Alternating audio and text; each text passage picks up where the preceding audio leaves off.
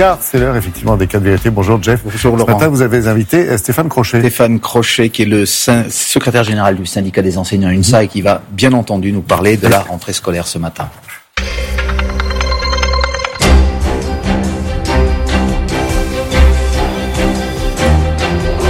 Bonjour Stéphane Crochet. Bonjour.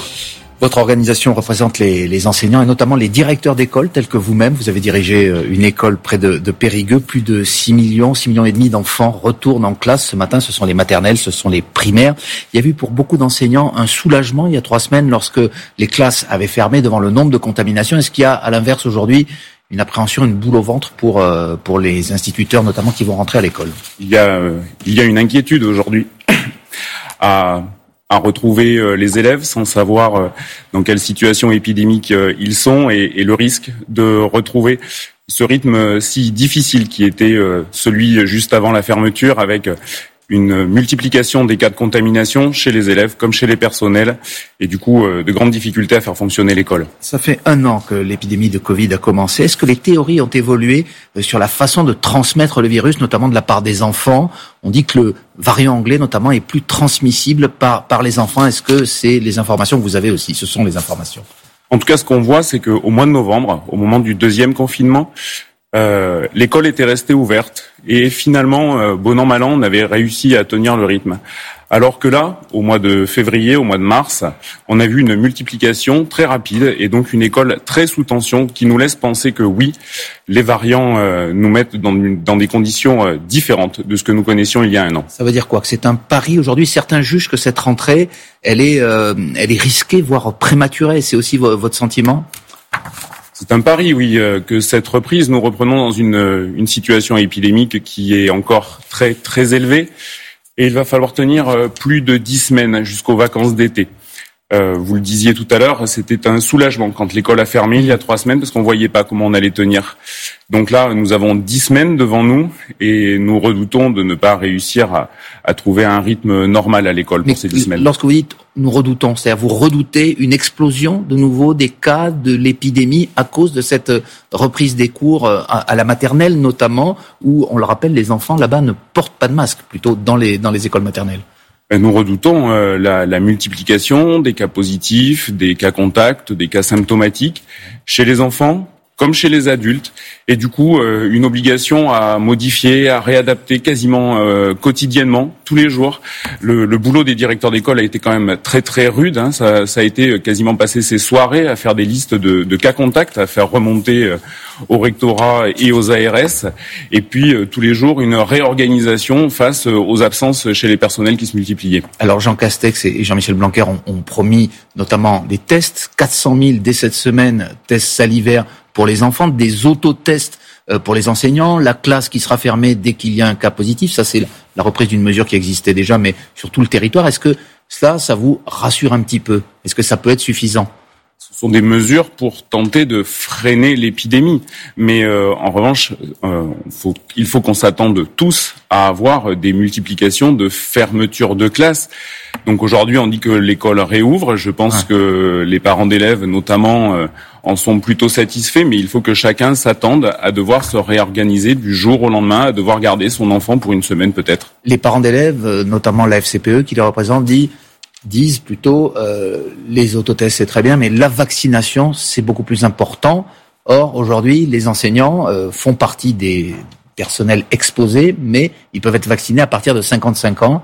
Est-ce que cela vous semble suffisant? Ah non, c'est pas suffisant et c'est euh, c'est une déception. Euh, le président de la République s'était enfin prononcé et maintenant c'était il y a plus d'un mois pour parler d'une vaccination euh, prioritaire pour les personnels enseignants et on voit ce qu'il en est aujourd'hui. C'est finalement euh, un coup de fil seulement pour les plus de 55 ans.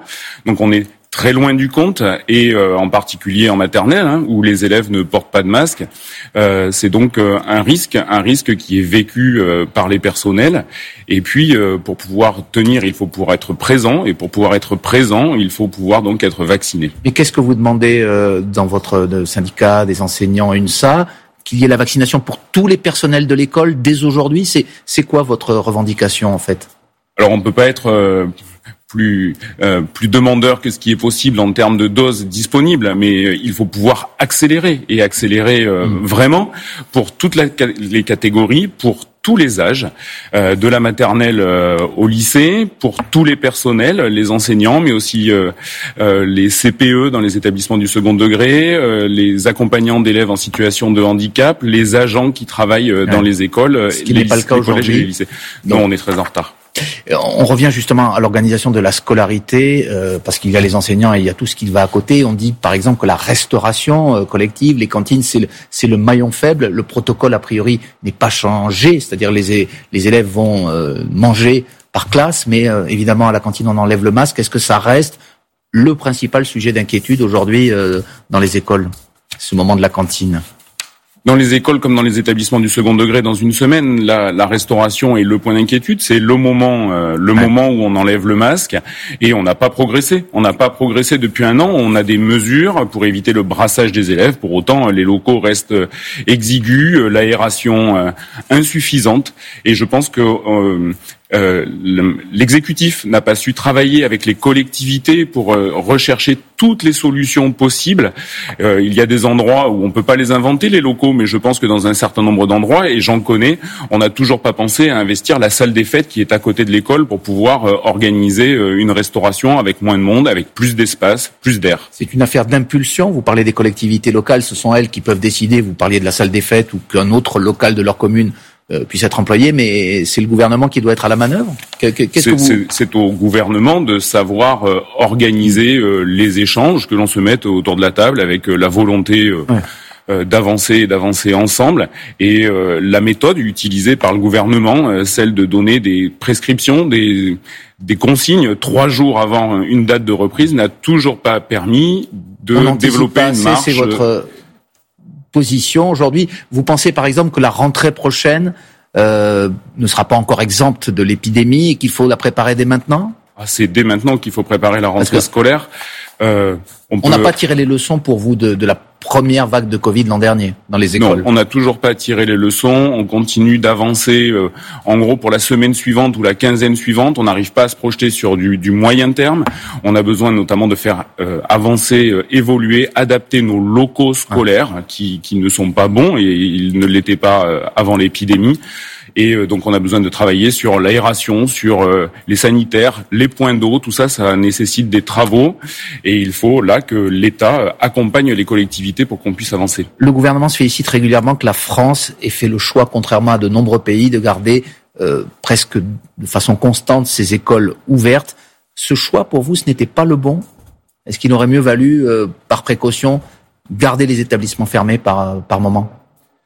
C'est une bonne chose que de réussir euh, à scolariser euh, nos enfants, euh, nos jeunes, et de d'essayer de passer cette épidémie en gardant ce qui fait ce qui fait le sel de nos vies et, et la réussite pour nos enfants.